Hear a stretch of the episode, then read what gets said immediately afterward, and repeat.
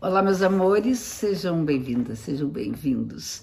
Nossa análise do céu da semana, o céu que nos acompanha, a gente tentando manter a sincronicidade entre as mensagens que os ciclos dos planetas nos emitem e aquilo que a gente pode fazer por aqui.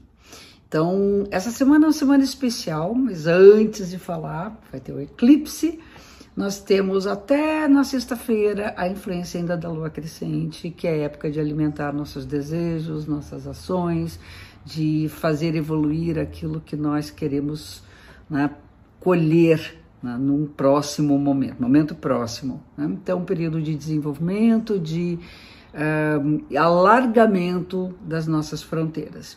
E chegaremos na lua cheia no dia 19 de novembro, numa sexta-feira dessa semana, na sexta-feira. Só que essa lua cheia, ela tem, além de ser cheia, tem um eclipse, o eclipse da lua. E isso acontece com uh, o Sol no escorpião e a lua no signo de touro.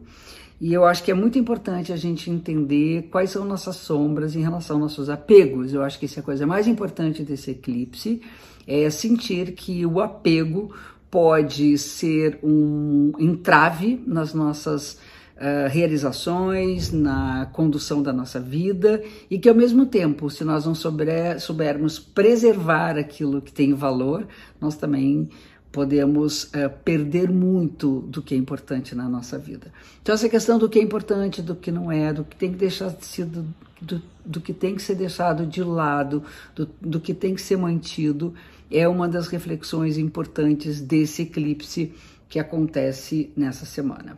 Pode ser que algumas questões mais profundas venham a mexer com a nossa psique e que a gente fique bem mais sensível, e por isso é bom estar atenta aos acontecimentos da alma, aquilo que acontece no nosso interior.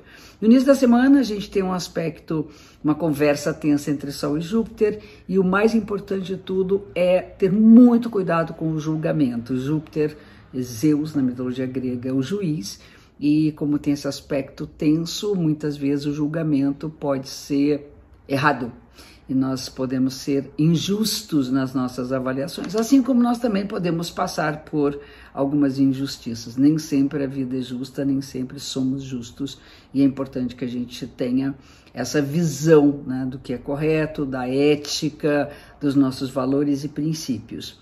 Aí no meio da semana temos um aspecto tenso entre Marte e Urano, que significa que estaremos com os nervos à flor, à flor da pele, a impaciência vigorando, coisa que já vem desde a semana passada. É preciso ter calma para não agir precipitadamente e ao mesmo tempo tem um aspecto muito legal do Sol com Plutão, que tem a ver com a consciência mais profunda daquilo que a gente não quer enxergar. Então, se nós pudermos acessar o que é oculto para nós, nós vamos descobrir forças poderosas para acalmar nosso espírito.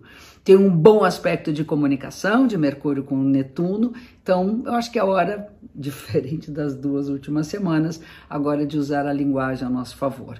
É bom conversarmos, explicarmos o que estamos sentindo, trocarmos as opiniões, pedirmos às vezes desculpa por julgarmos errado, uh, saber também ouvir o outro naquilo que ele tem a nos dizer.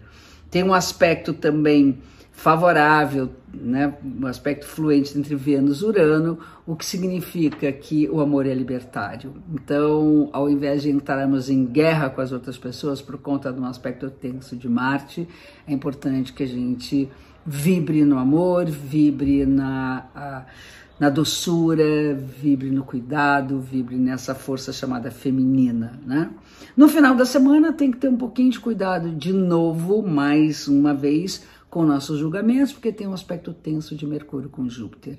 Então a gente pode realmente fazer algumas avaliações erradas. E no início da semana, do final da semana para início, o Sol entra em Sagitário. Então, feliz aniversário aos sagitarianos que vão começar na semana que vem, ok? Fica um beijo enorme para vocês e até a nossa próxima semana.